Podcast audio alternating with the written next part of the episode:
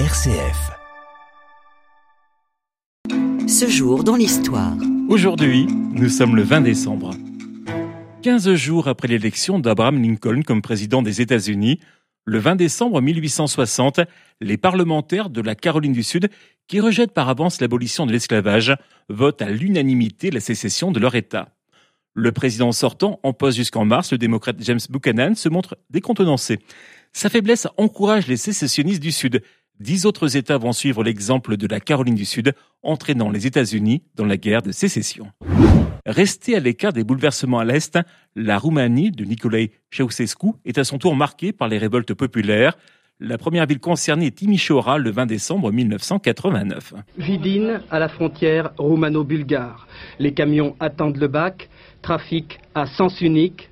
Cette frontière est fermée comme toutes les autres frontières de Roumanie avec la Hongrie, la Yougoslavie et l'URSS.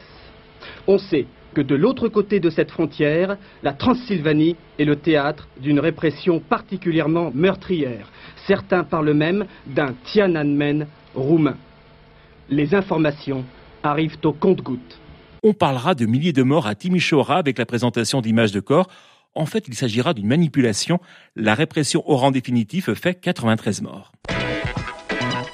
Télévision. Alors que la couleur est apparue sur la deuxième chaîne en 1967, la première, rebaptisée TF1, passe enfin la couleur sur l'île de France le 20 décembre 1975. Christian Bernadac m'a demandé d'apporter ma contribution ce soir à l'inauguration de la couleur sur TF1, eh bien, je la porte sous forme vraiment matérielle, celle de ce panneau.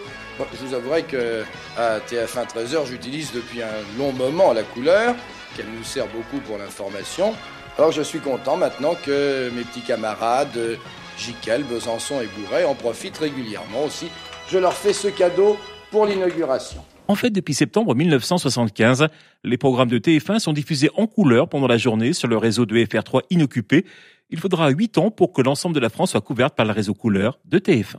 Ce jour, dans l'histoire. Côté culture, c'est le 20 décembre 1968 que disparaissait John Steinbeck, écrivain américain, auteur des raisins de la colère, des souris des hommes ou encore à l'est d'Éden. Il reçoit en 1962 le prix Nobel de littérature. Il était né en 1902.